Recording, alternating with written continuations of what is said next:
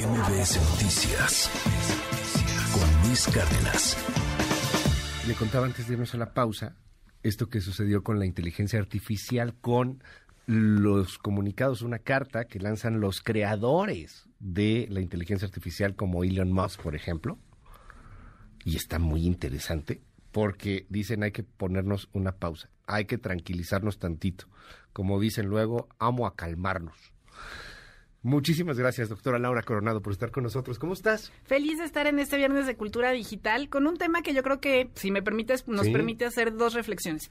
La primera de ellas, pues que ya habíamos adelantado aquí en MBS Radio, que iba a ser la nota del año, el tema de inteligencia artificial y un poquito esta sensación de que es vertiginoso. Claro. Eh, compartíamos un poquito fuera del aire esta caricatura de Kino de Mafalda en donde dice, detengan al mundo que me quiero bajar. Nos sentimos un poquito así. Y les comparto aquí un ejemplo. Eh, cuando cuando vimos este tema de la inteligencia artificial y cómo hicieron estas imágenes de Trump y que cómo era el, supuesto arresto, todos las vimos y dijimos, no, pues esta está un poquito mejor que la otra, pero siguen siendo caseras. O sea, nadie va a caer. Pero el viernes pasado, no sé si a ti te pasó, vimos la chamarra del Papa Francisco. Sí. Y cuando yo la vi, la verdad, mi primera reacción fue, sigue haciendo frío en Europa. O sea, no pensé que era inteligencia artificial. Después de dos segundos dije, no, está muy derechito el papa ahí. O sea, como que ya empiezas a pensarla y dices, no, a ver, déjame ver de dónde viene la fuente.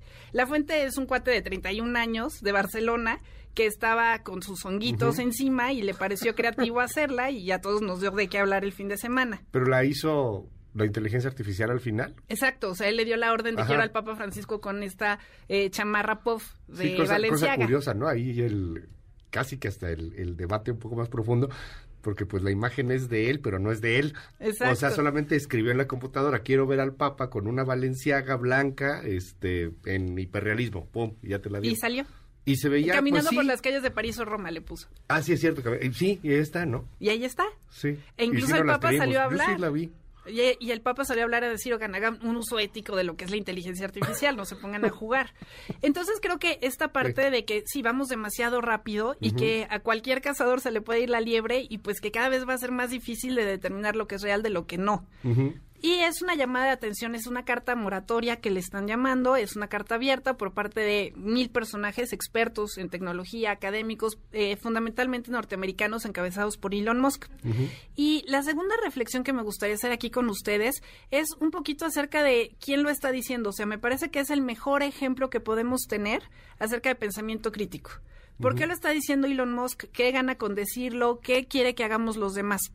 Eh, si nosotros vemos el dinero que tiene destinado este multimillonario a sus empresas, eh, la mayor parte de ellos, ahorita se los comparto en redes sociales, es a la parte de, obviamente, SpaceX y a la parte de Tesla. O sea, estamos hablando acerca de transporte, después es el la parte de energía y después es Twitter. Y una parte tangencial, marginal, es para el tema de inteligencia artificial.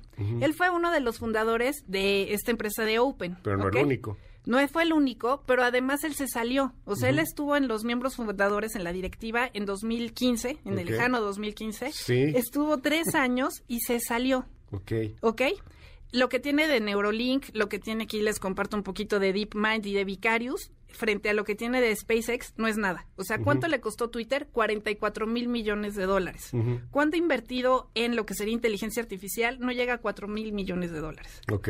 O sea, es un 10% de lo que significa Twitter. o sea, es parte de diversificar. Le ha metido más Microsoft en este caso. En este caso, pero aún así no es tan significativo. Ok. ¿Qué es lo que está diciendo? Todos sabíamos, como dijo el niño Zuckerberg hace año y medio, que venía una nueva etapa del Internet, que venía algo diferente pero le apostaron a metaverso. Disney eh, hizo que salieran de sus filas siete mil empleados hace unos días. Se equivocaron del lugar y ahora lo que le están diciendo al papá es, oye, quítale a mi hermano el coche porque puede portarse mal. No le está diciendo. no es así, o sea, como, No le está diciendo, quítame el coche porque yo me estoy portando mal o llevo 20 años portándome mal. Le está diciendo, quítaselos a ellos porque no sabes cómo va a alterar la democracia, no sabes cómo va a polarizar. habla de una amenaza a la humanidad. Claro. Así lo dice, ¿no? Y por algunos de estos creados, porque bueno, está Elon Musk, es el, el, famoso, ¿no? Me llamó la atención la firma, creo que está Nuval Harari, ¿no? Exacto, y está... El gran pensador. Sí, claro, que además es un gran escritor. No dejan de tener razón, o sea, claro, todos deberíamos de decirle a Open, oye, a la par que estás diciendo, estamos desarrollando, ¿cómo vamos a tener estos filtros de seguridad, estos límites, estos controles? Que yo pueda distinguir con un sello de agua, con una este, plataforma que corra, el que diga esto se hizo a través de inteligencia artificial o no, sería lo lógico. Y lo deberíamos de ir que trabajando de la mano. Y además viendo cómo se habían comportado las redes sociales. Pero es muy simpático que llegues como soplón, como chivato, a decirle, oye, él se puede portar muy mal, porque yo estoy fuera. Le estoy pidiendo seis meses de tiempo, de plazo para que los regulen, porque en tecnología seis meses es un mundo. Sí, claro. ¿Para qué van a utilizar ellos esos seis meses? Oigan, tú detente. Ya no vayas. Exacto, ya no vayas haciendo nada más, que te regulen y ahorita hablamos de lo que yo hago esos seis meses, cosas. O sea, ese es el tema. Elon Musk hace semanas tuvo que retirar del mercado norteamericano 362 mil Teslas porque no había funcionado su piloto automático que se, que se hacía a través de inteligencia artificial. Neurolink, o sea, este tema del robot humanoide, tampoco termina de cuajar. O sea, no le había invertido realmente a este tema y ahora lo que está diciendo es, efectivamente, con un objetivo legítimo, oye, tenemos que tener una inteligencia artificial. Hay que pararlo. Hay que, pararlo. hay que tenerla sana, pero hay que detenerla. ¿Y qué crees que vaya a pasar? O sea, yo no veo a OpenAI, particularmente la inversión que está haciendo Microsoft, la integración, no veo a Google parando el BART, este y, aún así si lo paran, pues están demasiadas startups, ¿no? O sea, ya, ya esto está avanzando muy cañón. Entonces, no hay forma de detenerlo. O sea, está Mid Journey, o sea, hay muchas otras plataformas y otras que ni siquiera conocemos o que no están en nuestro radar. No hay forma de detenerlo. Pero lo que les está diciendo a todos es, tengan cuidado, a los inversionistas, porque oye, ¿qué tal si sí te los controlan? A los usuarios, oye, ten cuidado de lo que escuchas, de lo que lees, de lo que ves y ten cuidado al utilizarla. O sea, es una forma como de, tener esta llamarada de humo y que nosotros no veamos de dónde viene el fuego. El fuego es una cuestión económica. O sea, él lo que quiere es Twitter. A partir de que empiezan las notas de inteligencia artificial, dejamos de hablar de él. Ya. Dejó de ser noticia. ¿Por qué? Porque ahora el debate ya no está ahí. Aunque esta inteligencia artificial se dé a conocer a través de estas plataformas digitales, en realidad el dinero se les está yendo de las manos. Ahora, el tema de seguridad en estos en estas plataformas brinca que ya lo prohibió de manera temporal Italia, si no me equivoco, pero es por un asunto de violación de los datos de privacidad del usuario, al parecer pues sigue siendo vulnerable. Pero el tema de seguridad que tiene un chat y que tiene esta aplicación, pues tendría que regularse. Sí, sí, tendría que regularse, pero más bien es no prohibirse, sino tener ciertos límites, porque si lo que vemos en el libertinaje, ¿qué es lo que debo hacer y qué no? O sea, puedo utilizarlo para toda la parte creativa sin dejar de lado derechos de autor.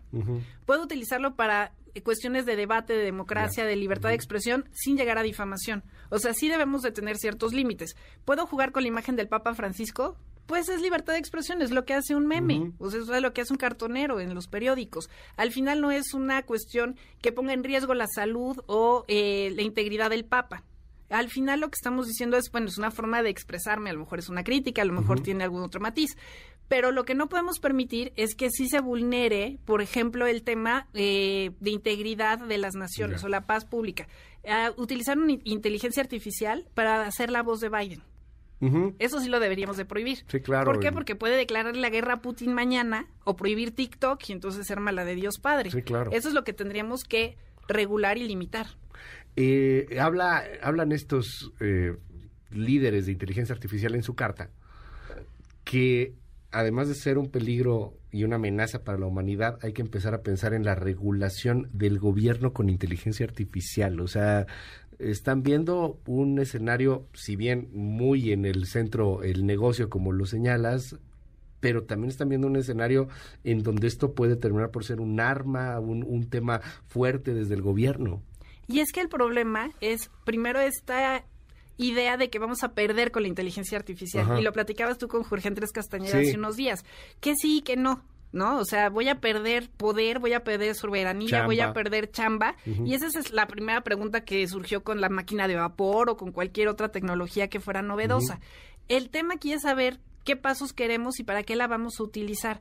El gobierno podría facilitarnos muchísimo la vida y ya lo hemos platicado, desde el tema de justicia digital en línea, o sea, todo este tema eh, que podría obviarse y que ahí no habría corrupción, todo este tema de trámites que podrían obviarse, el tema humano si lo vamos a privilegiar o no.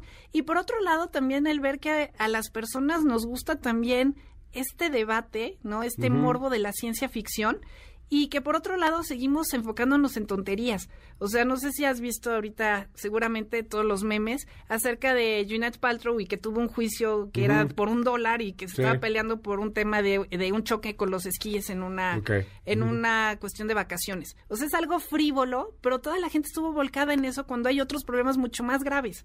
O sea, el ser humano no dejará de ser ser humano, no dejaremos esta parte de ser a veces medio tontos, precisamente porque las máquinas no se equivocan y nosotros sí.